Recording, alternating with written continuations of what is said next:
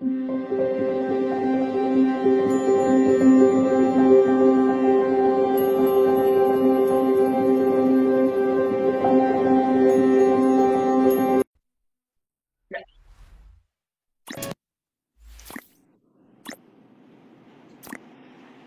días, buenas tardes, buenas noches, dependiendo de cuándo y dónde nos estén escuchando.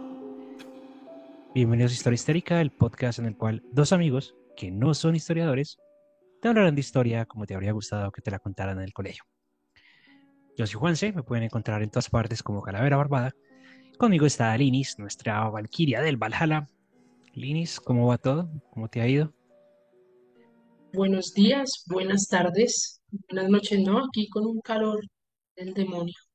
Está haciendo unos El calores demonio. terribles del demonio, sí, El demonio, muy bien. Te estás poniendo ya en el, en el mood del, del tema de hoy. Estás en el infierno. Ibagué está en el infierno ahora con ese calor. Imagínate, más de 30 grados. Ush. Ok, ok, ok, ok, vale. Mm, Pistas. Porque algo me dice que tú no sabes que este caso en realidad existió. Y, el- y- y lo tomé por algo que tú esta semana pusiste en redes. Tantas cosas que yo pongo. Entonces, pistas. Esquizofrenia, ¿Eh? cultos, ¿Vale? jaulas, Ok, eh, esquizofrenia, cultos, jaulas, vale. Es el, se me hace que es el caso de... Ay, se llama... No sé, se me, o sea, así como lo, lo, lo comentas, se parece mucho al, no me acuerdo cómo se llama la protagonista, pero eh, es- o sea, la, la película de La huérfana la hicieron basada en esa, en esa historia, ¿sí? sí Ah, señora, sí sí, ese es el caso de este, de, ay, ¿cómo es que se llama esta niña? Bueno, esta niña adulta, sí. Cuando vemos las películas, usualmente dice basado en hechos de la vida real. Y nosotros pensamos, pasó algo más o menos así, pero con gente más fea. Sin embargo, en la época de los 2000, en Europa, hubo un caso que hizo conmocionar a todo el mundo por la atrocidad de sus actos y porque nadie se imaginó nunca que, tras una inocente imagen de una niña de 12 años, se escondía una psicópata imparable con busca de atención. Y lo más complejo es que en realidad se trataba de una mujer de más de 30 años que parecía ser una niña y que durante mucho tiempo se burló del sistema de adopción yugoslavo, haciéndose pasar por inocente y maltratada infante. Incesto, gente comiendo partes humanas, abuso infantil, sectas, que son cosas que no aparecen en la película La huérfana, porque la realidad supera la ficción. Y hoy hablaremos del caso Kurim, Bárbara Skarlova y la historia que inspiró la película La huérfana. La huérfana. De hecho, hace relativamente poco, no, no, o sea, no es un caso similar, sino es con la misma enfermedad que Bárbara sufría o sufrió. Bueno, no sé si todavía estará viva. Hipopitotiridid- Hipopitotiridismo o algo así se dice. Sí, no, hace poco, es que eso fue que hace unos, como unos cuatro años más o menos, salió un caso muy, muy similar en el sentido de que también una familia había supuestamente adoptado una niña, pero que, o sea, Se los voy a comentar el próximo capítulo así de rapidez, porque sí, salió un caso hace como unos cuatro años más o menos. Sí, muy similar a este, pero no tan No oscuro tan, no, de no hecho no tiene que ver, no tiene que ser os- como oscuro ni nada, sino que ahí los padres adoptivos son como los malos, entre comillas. Sí, Sí. algo así. Entonces, para empezar a hablar de Bárbara, tenemos primero que hablar de Clara Maure- Maureova. Perdón por los nombres, mi, croato croaciano está un poquito oxidado. Clara nace en 1975 en Kurim, que era un pueblito de República Checa que por aquel entonces era Checoslovaquia, y desde muy pequeña empezó a presentar síntomas de esquizofrenia. La esquizofrenia de Clara era muy peligrosa porque ella tenía delirios de Juana de Arco. Sí, y eso quiere decir que de, escuchaba supuestamente ángeles. Dije, Juana de. Arco, la misma Juana de Arco que decía que tenía que combatir con demonios, Clara se consideraba una Juana de Arco. Y al parecer era un problema familiar, porque Clara tenía otra hermanita, que se llama Caterina. Caterina también sufría de esquizofrenia y también tenía ideas muy similares a las de Clara, con personalidades inclusive muy parecidas. Entonces tenemos a una niña que sufre de esquizofrenia. Cuando uno tiene hermanos, usualmente ve a los hermanos como esa figura que uno quiere ser como él. Y claro, dos niñas con esquizofrenia con delirios de Juana de Arco. Salvadoras, de hecho, se consideran así como las salvadoras del mundo, ¿no? O bueno, que su misión era salvar el mundo. Tengo entendido que esa era la, la- como la El mundo teoría, ¿no? Bajo un mandato divino por una orden divina. Y pues pese a todo esto, digamos que Clara tuvo una vida relativamente normal. Fue la primera que se casó, fue la primera que se fue de la casa, eh, estudió pedagogía en la universidad y estando en la universidad conoció a un hombre mayor que ella, con el que se casó y tuvo dos hijos, Jakub y Ondrej. Vamos bien hasta ahí. Ujú. Ok. Si ustedes son fans de leyendas legendarias, traigan datos de animalitos porque esto se va a poner muy feo. Sí, de, de los que ya sabemos la historia, ya no somos pobres niños. Sí. Pobres niños y, y gracias a la persona que, que los salvó. O a la tecnología. Sí, igual Clara intentó ser una buena madre, o sea, intentaba cuidarlos y hubo un momento, digamos que ella lo hizo bien, pero digamos que por falta de cierto relacionamiento humano, falta de afecto, la pareja no la, no la complementaba del todo, entonces ella por momentos inclusive se dice que se sentía como una madre soltera, entró en depresión. Y entonces aquí es cuando entra Caterina, que llega a la casa para tratar de ayudarle con la depresión y pues esto se vuelve como un caldo de cultivo perfecto para todo el tema de esquizofrenia, depresión, lo que genera que el esposo de, eh, de se vaya, perdón, de Clara, se vaya.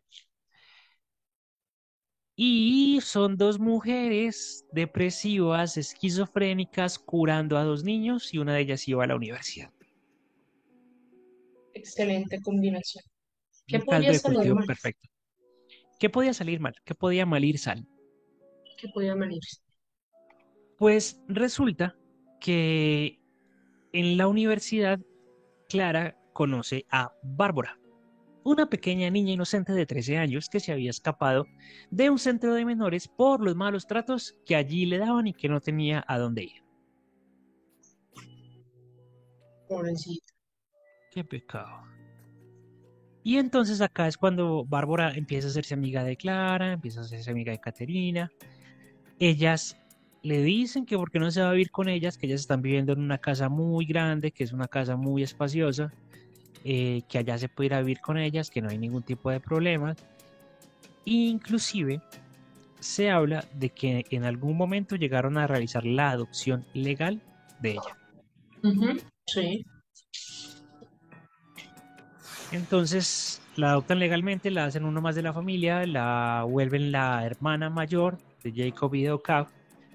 Y entonces ya eran cinco personas, dos esquizofrénicas, una niña de 13 años y dos niños de 9 y 10 años en aquella época. Aquí, podemos ver una, bueno, una correlación para los que se han visto La Huérfana. Si no se la han visto, véansela, es muy buena. Y este, o sea, me, me alegraron el mes porque va a ser la segunda parte. Eh, empiezan a hacer como esa relación, ¿no?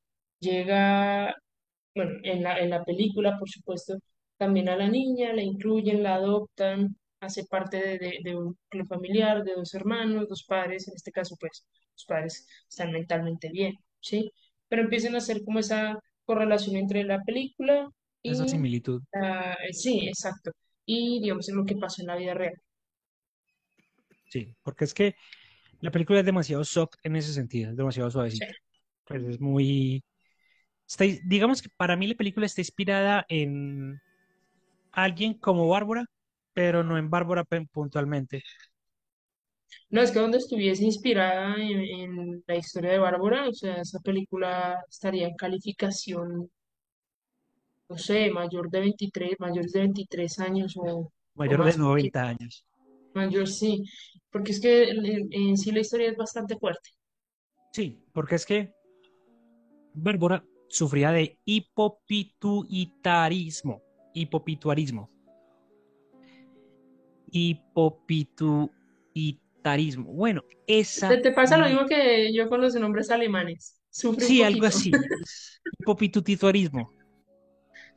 Eh, una enfermedad que presenta disminución anormal de las hormonas segregadas por la glándula de la hipófisis. Es decir, un déficit de la hormona del crecimiento. Por lo Es cual, decir, Bárbara siempre va a aparecer una niña. una niña, exactamente. Y para el punto en el que Bárbara entra en la historia, ella ya tenía 32 años, pero parecía de 12. Ustedes pueden ir a buscar las fotos y claramente parece una niña de 12 años. Pero tenía 32 y aparte de la enfermedad de crecimiento, Bárbara poseía rasgos psicopáticos violentos y también esquizofrénicos. A la vez, tenía un trastorno de identidad disociativo, también conocido como un desorden de personalidad múltiple, y un increíble poder de manipulación. Sácame de una duda. ¿Bárbara pertenecía también al culto? Ya Ok, vamos allá, ya vamos para que allá, no me acuerdo de esa parte. ya vamos para allá. Entonces, Bárbara decidió utilizar la enfermedad a su favor. Y durante toda su vida se hacía pasar por una niña, entonces pasaba de hogar en hogar, en hogar, en hogar, contando la historia que era huérfana, que la maltrataban en los reclusorios, que fue exactamente lo que hizo con Clara. Y acá pasa algo muy curioso y es que realmente no tenemos mucha información de Bárbara previo a todo esto que pasó.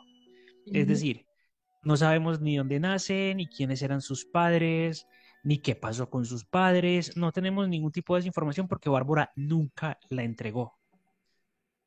Nunca, nunca, nunca la entregó. Es muy escasa la información. Solo tenemos eso y, y, y bueno, que después de todo lo que pasó se, se, se Ah, ve, ve. Pero, ¿no? sin, sin spoiler. Sin Ok, spoiler. vale, vale.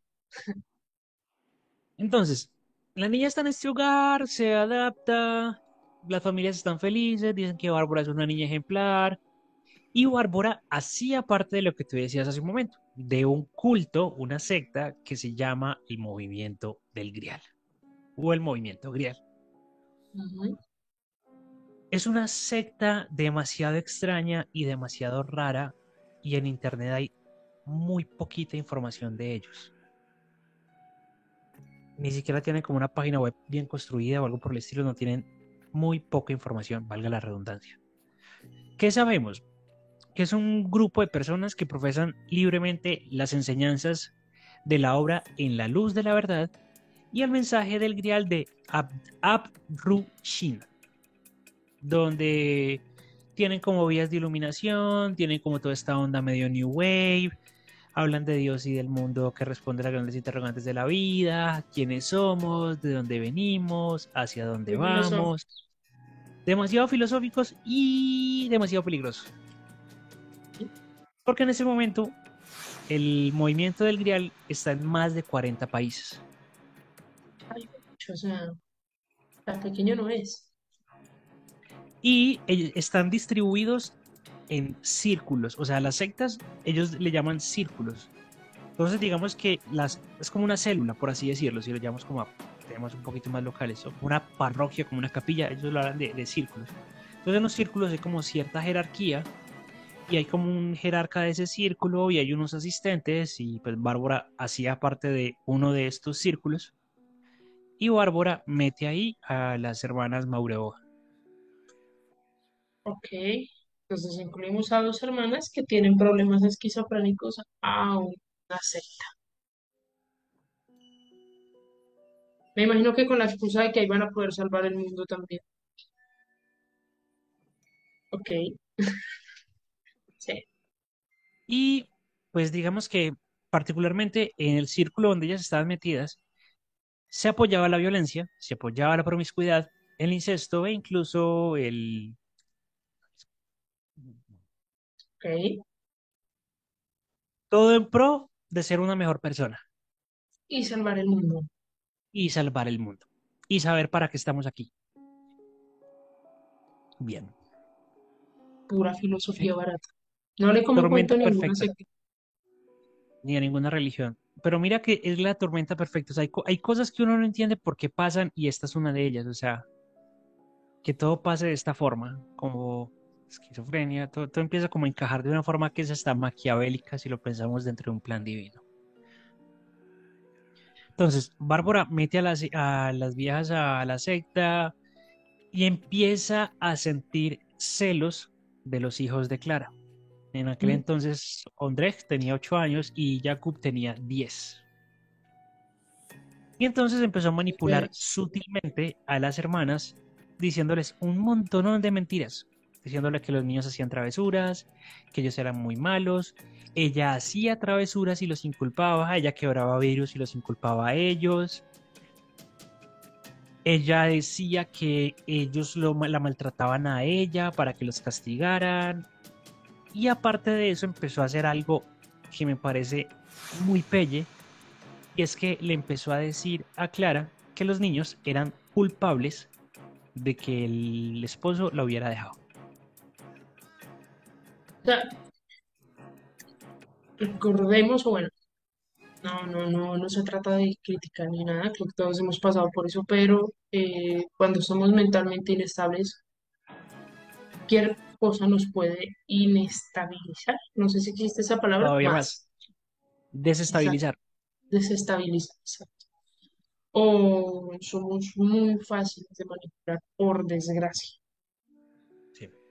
Entonces, eso es lo que le sucedió a estas señoritas, pero también siento que hay una parte en la que uno debe ser consciente, Juanse, y es saber, o sea, siento yo, ¿sí?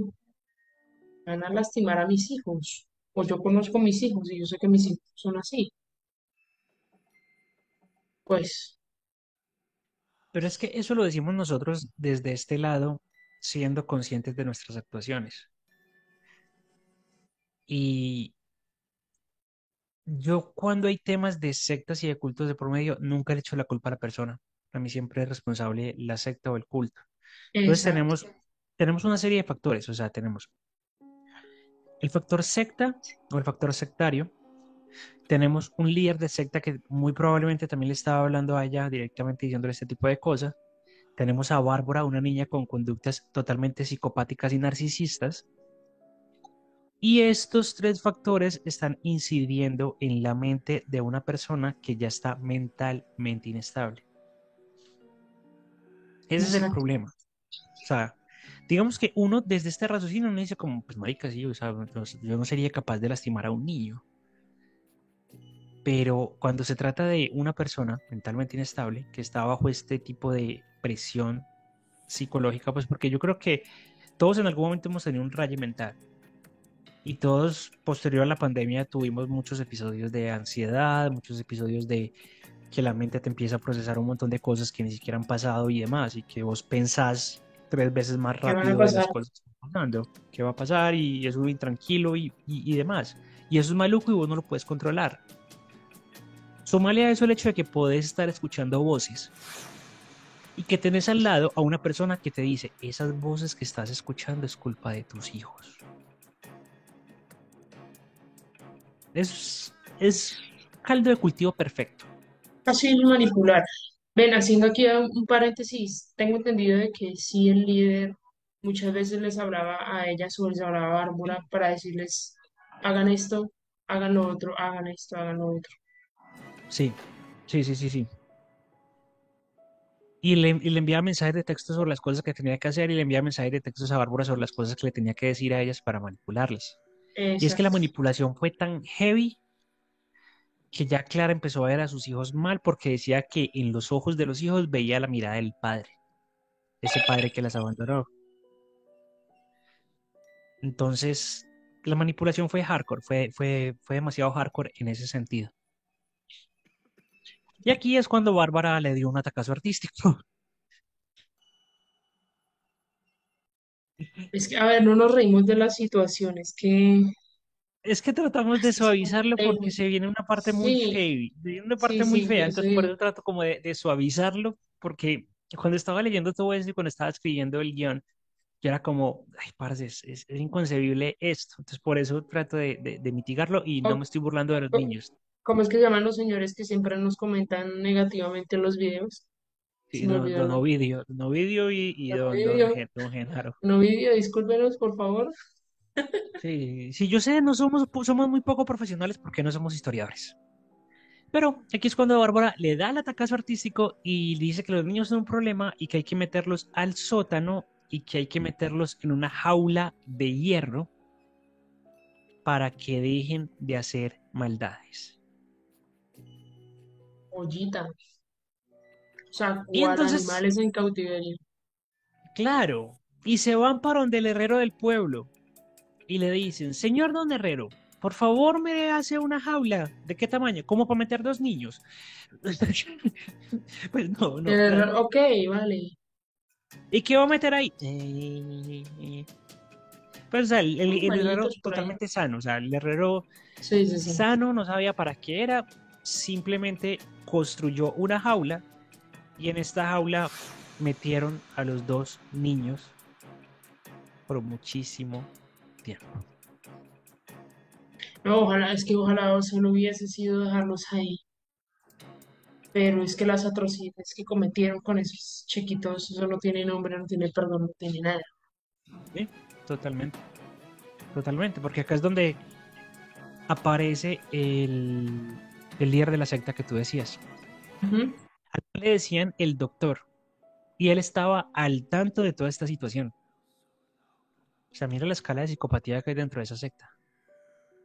Y el man era el que les mandaba lo que tenían o no tenía que hacerle a los niños en pro de purificar sus almas, Salvar al mundo.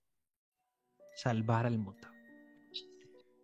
El mundo se puede ir al Entonces, esta, o sea, imagínense en este cuadro. Tienes a dos niños de 8 y 10 años metidos en una jaula, en un sótano. Los niños están desnudos. A los niños les quitaban el alimento por días, los pellizcaban, los amordazaban y les pegaban, les apagaban cigarrillos en su propia piel, pasaban semanas hasta que les limpiaban la jaula, Los bañaban con agua fría. los bañaban con agua fría, exactamente. Y, y no era de los bañaban, era que les tiraban cubetados de Sí. agua fría. Y no solamente era Bárbara, Clara y Caterina, sino que también iba el doctor y también iban las personas del culto a torturar a las criaturas. Y también se habla de que aquí hubo momentos momentos sacerdotales, como lo que haría un sacerdote con un monaguillo, para no decirlo de forma explícita para que no nos bajen el video. Pero sí, o sea, también hubo Ya, abuso ya de ese, sentimos. también hubo abuso de ese tipo, con Aparte, niños de 8 y 10 años. aparte, bueno, entenderán, a los niños no los dejaban ir a hacer sus necesidades, sino que todos los hacían ahí y consumían o bueno, comían a veces sus propias heces. Sí, porque no Porque tenían como nada más para les, comer. exacto, no tenían nada más para comer nada, o cuando les pasaban comida era literalmente un pan, pedazo de pan de esos de sándwich, esos con agua, o a veces ni eso. Era una situación precaria terriblemente para al unos niños que no tienen la culpa de claro, pero al principio era así, al principio les racionaban mucho la comida, al principio no los alimentaban. Pero un día, Bárbara se puso nuevamente creativa y ella dijo, Nea, ¿usted se ha visto los cuentos de los hermanos Grimm? Sí. ¿Usted ha pillado a los, cua- el, el- el cuento de Hansel y Gretel cuando capturan a, a Hansel y que le empiezan a dar mucha comida y que se empieza a engordar? Se ponga gordita así como un lechón. Hagamos eso con los niños. Y empezaron a darles comida a lo que marca para engordarlos. ¿Para qué? Para empezar a tasajar partes de su piel y ellas comérsela. O sea, ellas o sea, cortaban piel de los niños y se la comían ahí, cruda. Armin, Armin, creo que se llama Armin Meiwin, creo que se dice así, el nombre de este caníbal alemán, les quedó en pañales. No, Chikatilo también les quedó en pañales. Creo que sí. Chikatilo también les quedó en pañales porque es que el carnicero de Rostov tenía un modus operandi y él mataba gente y se la comía. Esta gente cultivaba sus propias, su propia comida y aparte de cultivarla eran sus hijos. Eran sus hijos, exactamente. Eran sus hijos. Y le arrancaba pedazos del, o sea, y ni siquiera era, te voy a cortar la mano para comérmela. No, o sea, empezaban a sacarle pedazos de piel y se la comían. jamón, Pa'l jamón, exactamente. sí. Jamón Sí, serrano. literal, como un jamón, como un jamón serrano, sí, que lo meten en la, en la, en la prensa y comienzan así. Y esto duró por un año. No sabemos cuánto pasó entre que los meten en la jaula y los empiezan a engordar, pero lo que sí se sabe por el tema de las heridas y demás estudios que hicieron es que todo este tema de estar cortándole pedazos de piel y comiéndoselo duró más o menos un año. Y todos los días las mujeres bajaban al sótano y hacían esto. Pobres niños, en serio. Totalmente. Totalmente. Y aquí es cuando volvemos a ver los dotes de creativa de Bárbara y ella dice como, parce, pongámosles una cámara. Porque es cámara para que, vigilar que están haciendo, porque como es que son súper rebeldes. no, ni siquiera para eso. Era para que si de pronto alguna de las tres no podía bajar, pero se, se necesitaba quedar arriba en la cocina o algo, pudiera ver lo que estaban haciendo las otras dos y disfrutarlo también. Ah, ok. Maquiavelismo puro y duro. Oye, pero Supremo ya, maquiavélico. O sea, yo estoy barriendo la casa y mientras tanto veo cómo le cortan un pedazo de carne a mi hijo para comérselo. Lari, lari. y para mí se me hace normal. Y a mí se me hace súper normal. Súper normal. Al calvo, sí, no se lo vayan a tomar en serio. Don Ovidio, por favor. Y entonces compraron una de esas cámaras para monitorear a los bebés. Y esa era la que estaban utilizando. Las torturas para Andre y Jacob continuaron hasta el 10 de mayo del año 2007, donde, nuevamente por azares del destino, uno de los vecinos eh, del pueblo, pues, tuvo un hijo y compró, pues, una cámara igual a la que había comprado Bárbara para su hijo. O sea, el man compró una cámara para cuidar a su hijo. Pero cuando la prendió, como que hubo un cruce en la frecuencia y demás, y lo que hizo fue que empezó a capturar la imagen de los dos niños en el sótano siendo torturados. Y es así como se descubre todo el tema de Bárbara. Y es así como se descubre todo el tema de Bárbara, exacto. Entonces el man empieza a ver las torturas, empieza a ver todo lo que le están haciendo los niños, automáticamente llama a la policía. Eh, la policía empieza como a, a indagar, a revisar qué es lo que está pasando. eh, encuentran y dan con la casa de Bárbara. Entran de una al sótano y encuentran a las dos mujeres, encuentran a los dos niños, empiezan a sacar absolutamente a todo el mundo de la casa y por allá metida detrás como en un cambuche encuentran a una niña llorando. Y la niña le empieza a al policía, gracias por salvarnos, eh, yo intenté proteger a mis hermanitos, pero no fue posible. Y claro, pues el policía lo ve, ve a la niña llorando, casi que en estado de shock, la niña está abrazando un osito. El man saca a la niña, sacan a los dos niños y la niña se vuela porque era nuestra Bárbara, haciéndose pasar por una niña. ¡Ay! qué personaje. O sea, este es, este es igual a, a perfectamente cualquier personaje, valga la redundancia, que hemos hablado de, de, no sé, Segunda Guerra Mundial, sí, sea, perfectamente podría ser alguien que, que hubiese custodiado Auschwitz. Yo creo que le hubiese quedado muy bien Sí, enferma mental que era. Es que está decirle enferma mental, eso es un insulto para las personas que sufrimos de alguna enfermedad mental. Totalmente, absolutamente. Y claro, ella ve todo el boloró y ve todo el, el, pogo que se arma, se vuela y se va para Noruega. Mientras que Clara y Caterina son apresadas, son llevadas a juicio. Ondrej y Jacob fueron llevados al hospital. Lamentablemente, solamente uno de ellos sobrevivió.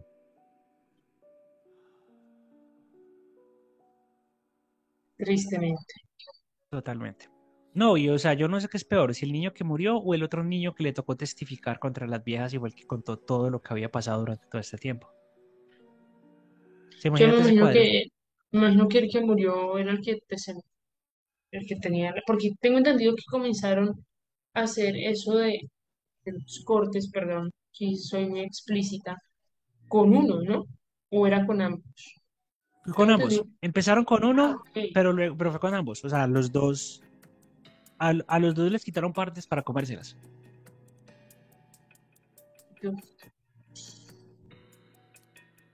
Estas viejas, pena de muerte, cadena perpetua,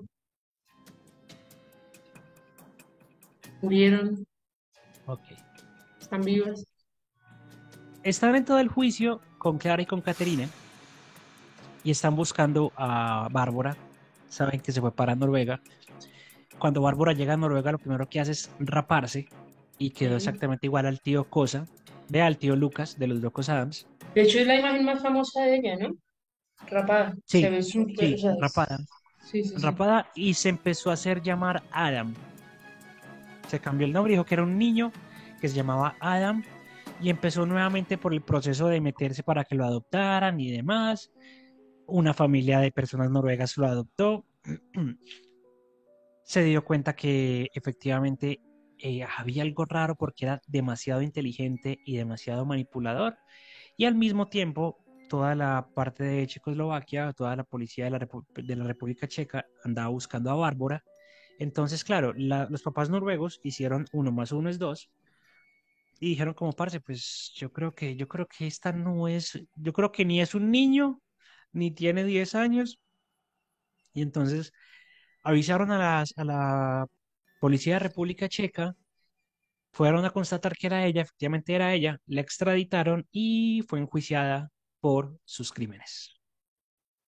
A ver, República Checa hasta ese entonces no había tenido un escándalo a nivel mundial de, de ese calibre, ¿sí? O sea, sobre todo en el pueblo, en el pueblo donde se desarrolló todo.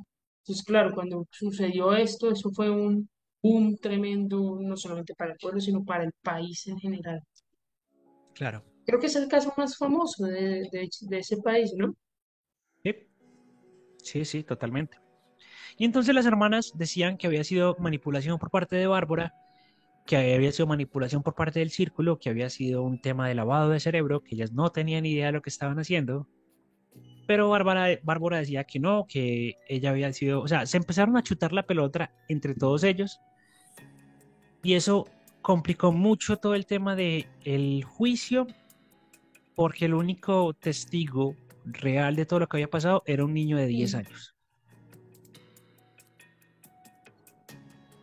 Sin embargo, en el año 2009 se hizo público el veredicto. El Tribunal Superior de Otomuk condenó a Clara Maureova a nueve años de prisión. Su hermana Caterina a 10 años y a Bárbara y a otros tres miembros de la secta fueron condenados a solamente 5 años de prisión.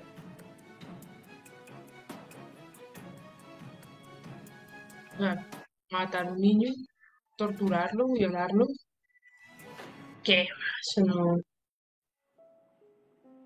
Pero eso no es lo más jodido de este asunto y lo que más rabia me dio. Lo más jodido es que en el año 2011 ella pidió libertad condicional en el año 2012 se la dieron, es decir, esta vieja no estuvo ni siquiera tres años en la cárcel, Bárbara, Bárbara Skarlova, y el 11 de febrero del año 2012, Bárbara sale de la cárcel por libertad condicional y desde aquel momento no sabemos absolutamente nada de ella. Probablemente en algún país de Europa del Este haya una familia que haya adoptado a un niño o una niña de 13 años y sea Bárbara. O de Latinoamérica, un. Mira, El enano, el que hacía asados en Boca. El enano de Boca que hacía asados. Dios mío, qué caso. Esto me hizo recordar mucho a un caso que yo quiero hacer, pero es que es fuerte, fuerte, fuerte, es, es similar, es bastante similar en el sentido de que también encierran a una niña en un sótano, pero esa pobre niña sufrió hasta el día de su muerte. Fue terrible, terrible, terrible, terrible ese caso y no sé si hacerlo porque YouTube ahora está muy. Después, después tenemos que empezar a equiparar las Sí. cargas. Hacemos uno divertido, uno nos deprimimos, uno divertido, uno nos deprimimos. Y así nos vamos yendo, recordándoles a todos que estamos en todas partes como Historia Histérica. Estamos en Twitter, Instagram, TikTok, eh, YouTube como Historia Histérica. También nos pueden buscar en audio, en Spotify, Anchor, Spreaker y cualquier plataforma de podcast. Yo estoy como Calavera Barbada. Linis, ¿cómo te encuentran a ti? Yo salgo en Instagram como Lina Andrade M. Ahí en Twitter también me pueden seguir, pero pues prefiero que sigan ahí en la cuenta de Historia Histérica y ahí se dan cuenta cuál es mi cuenta. Y por último, recuerden que lo bonito de la historia es que nunca se termina. Así sea así de peche.